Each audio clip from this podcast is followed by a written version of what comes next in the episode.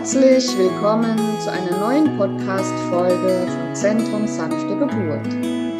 Heute habe ich die Ehre, Stillberaterin Anne Heinzig bei mir begrüßen zu dürfen. Sie ist Expertin rund um das Thema Stillen.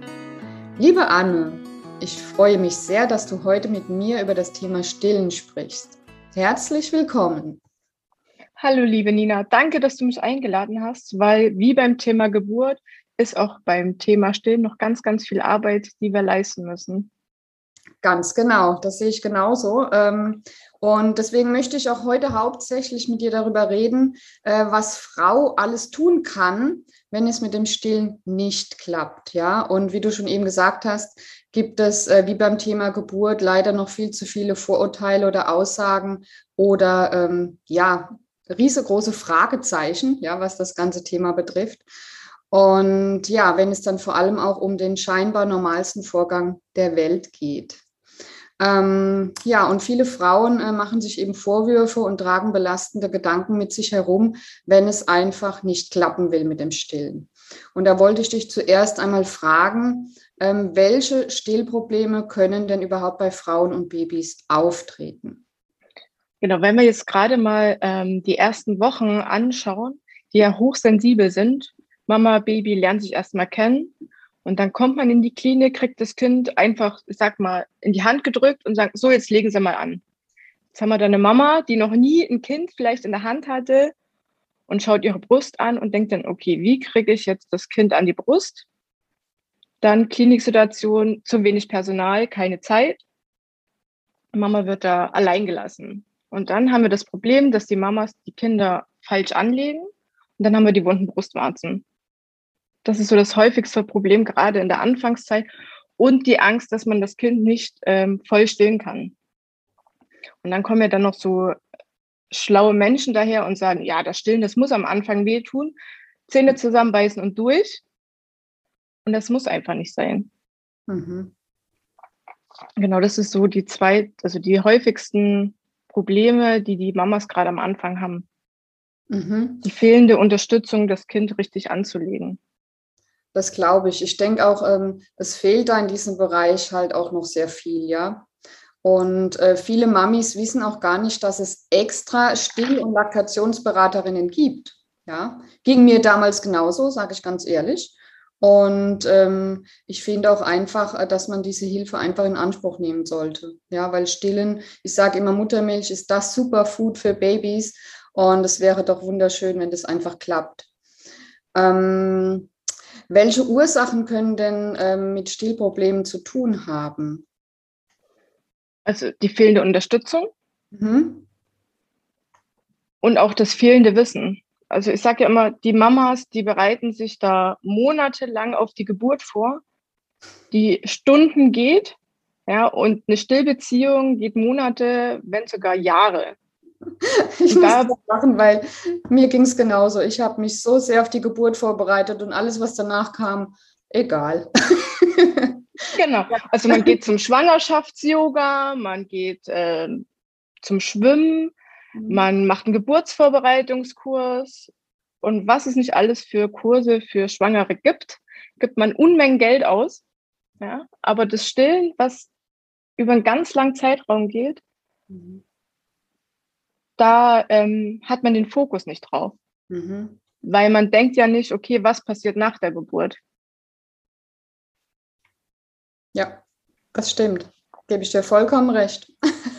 Aus persönlicher Erfahrung auch, ja. Ja.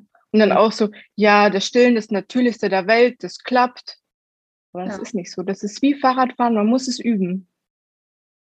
Das stimmt. Und wenn, und wenn da die Unterstützung nicht da ist, dann fällt man mit dem Fahrrad. Mhm. Ähm, was ist denn, wenn, also die Ängste von Mamas zum Beispiel, dass sie ihr Babys nicht richtig satt kriegen könnten? Kann das genau. sein? Die Angst ist da, definitiv. Und da ist es halt wieder wichtig, den Mamas immer wieder zu erklären, wenn das Baby auf die Welt kommt, da ist der Magen so groß wie eine Haselnuss da passt nicht viel rein.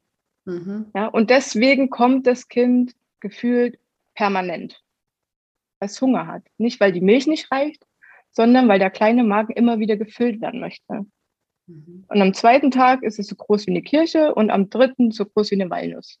Passt nicht viel rein, also muss das Kind sich öfters melden. Und es liegt nicht daran, dass die Milch nicht reicht, sondern einfach an der Magengröße.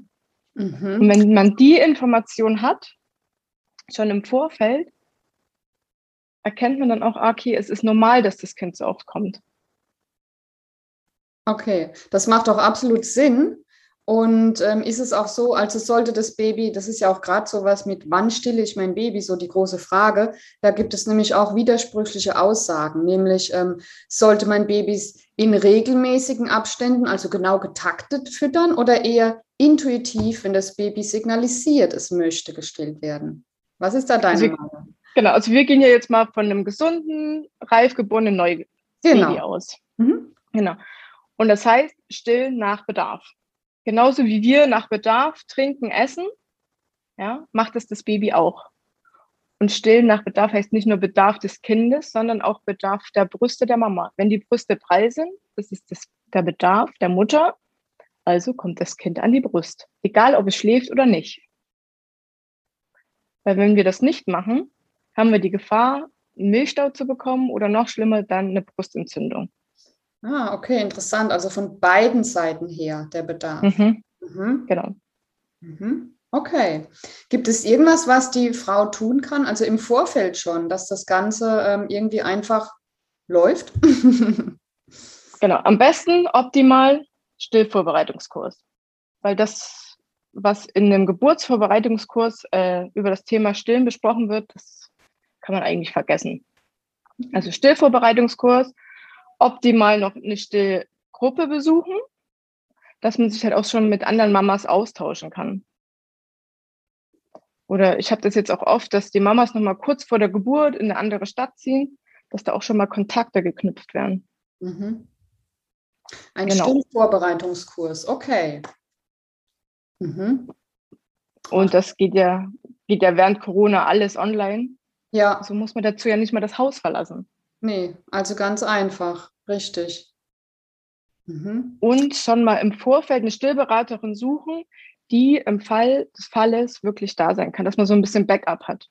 Ja. Okay. Gut, Dankeschön. Ähm, da hätte ich noch ein paar andere Fragen, also so ein paar speziellere Fragen. Mhm. Ist es denn möglich, zum Beispiel mit einer Schlupfwarze zu stillen? Ja, definitiv ja. Also es kommt nicht auf die Form deiner Brustwarze an, ob du dein Kind stillen kannst oder nicht. Also egal ob flach, hohl oder Schlupfwarzen, weil das Baby saugt ja am Brustgewebe und nicht vorne an der Brustwarze. Das ist eine Herausforderung für das Kind, wenn die Brustwarze nicht äh, heraussteht, das auf jeden Fall, aber ist nicht unmöglich. Erfordert mehr Übung, aber funktioniert. Super. Und da braucht man auch kein Stillhütchen. Nur, gute, genau. nur gute Unterstützung. Ja, okay, auch sehr interessant. Ja, ähm, gibt es immer die, also es gibt immer die Möglichkeit zu stillen, oder? Oder gibt es auch Fälle, in denen es also wirklich überhaupt gar nicht machbar ist? Also es gibt zum Beispiel Erkrankungen bei der Mama, wo man sagt, da ist das Stillen definitiv nicht empfohlen, wie zum Beispiel Drogenkonsum, Alkoholkonsum mhm.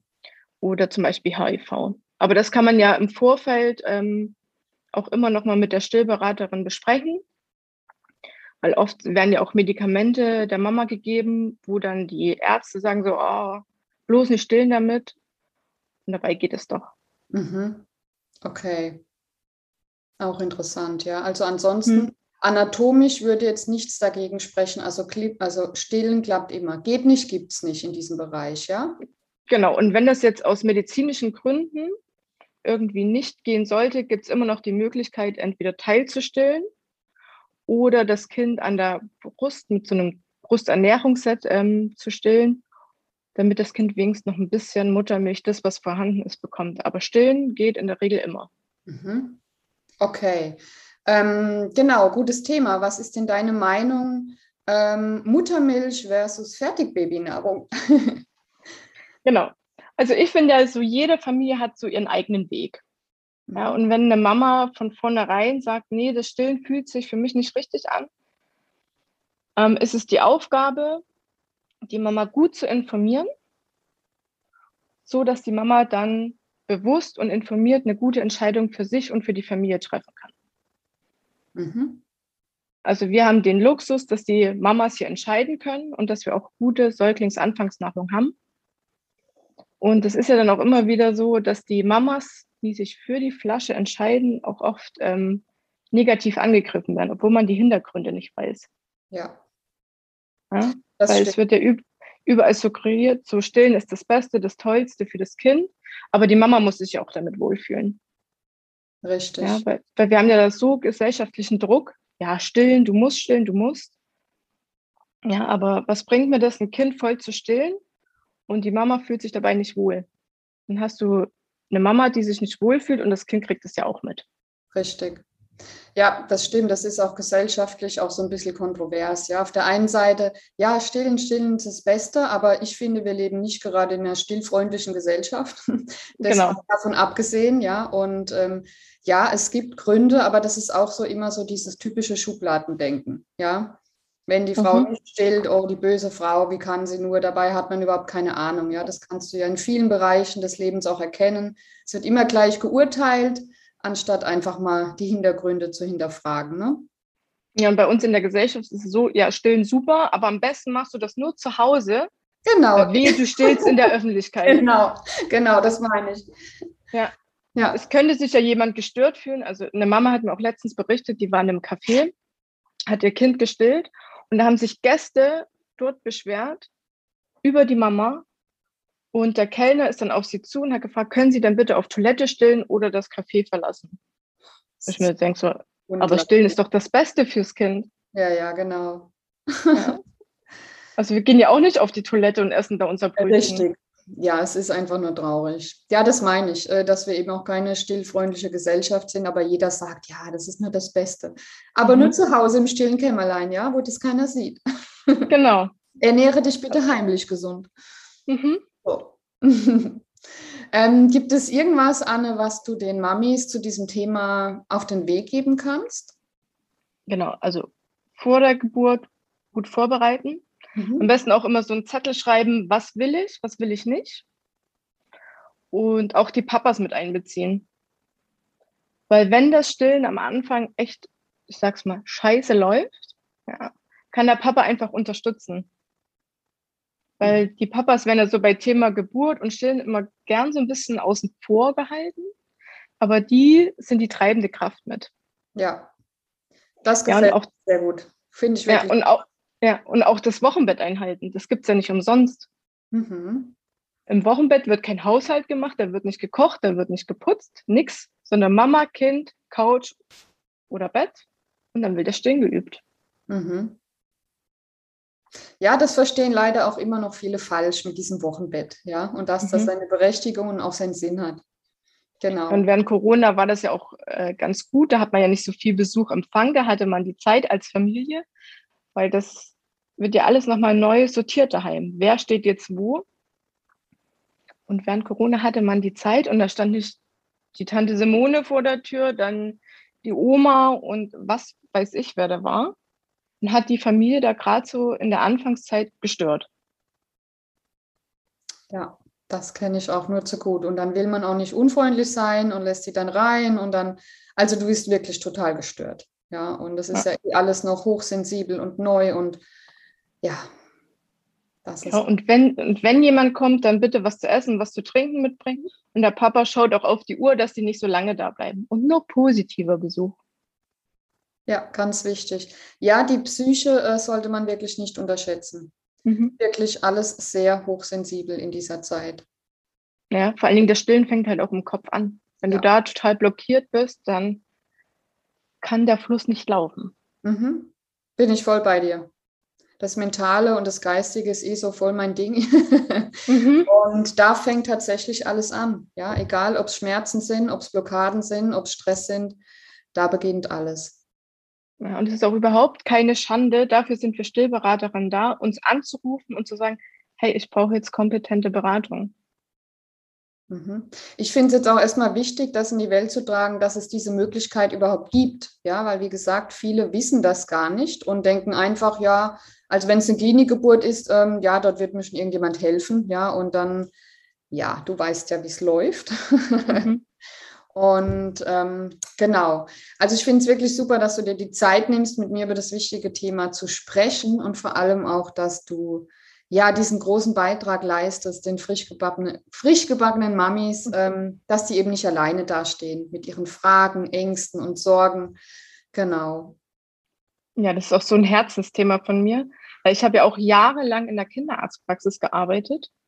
Und bevor wir eine Krankenschwester eingestellt hatten, die auch Still- und Laktationsberaterin ist, wusste ich auch nicht, dass es den Beruf gibt. Und ich habe in der Kinderarztpraxis gearbeitet. Mhm. Wahnsinn. Also das zeigt ja wieder so. Wir müssen präsenter sein für die Mamas. Ja. Ja, und ich finde, mit dem Podcast haben wir schon mal ein Stück weit mehr dazu beigetragen. Hauen wir ihn in die Welt raus. Ja, genau. Kräftig teilen. Super. Ähm, genau, also gerade die psychische Komponente haben wir schon gesprochen, ist sehr wichtig in der ersten Zeit nach der Geburt und Stillen ist eben ein essentiell wichtiges Thema für Frauen und ihre Babys. Ja, und deswegen, liebe Mamis, ähm, kümmert euch im Vorfeld bitte schon darum, wie Anne jetzt schon gesagt hat, es gibt Still-Vorbereitungskurse. Ja, wusste ich bisher auch nicht, ganz ehrlich. Ähm, und ja, eben auch, dass ihr danach eben auch direkt die Hilfe in Anspruch nehmen könnt, damit es einfach klappt. Genau. Genau. Und der beste Tipp, den ich jeder Mama gebe, ist, jede stillende Mama kriegt mindestens eine Rückenmassage am Tag von ihrem Partner oder Partnerin. Wenn die Muskeln entspannt sind, läuft die Milch. Und da ist auch egal, wie alt das Stillkind ist. Ja, die Massage, die muss jeden Tag durchgeführt werden. Da bin ich mhm. dabei. Kommt auch immer super gut an, der Tipp. Das, ja, ja, das mache ich in den Vorbereitungskursen auch. So, ihr Männer, und das muss jetzt jeden Tag geübt werden.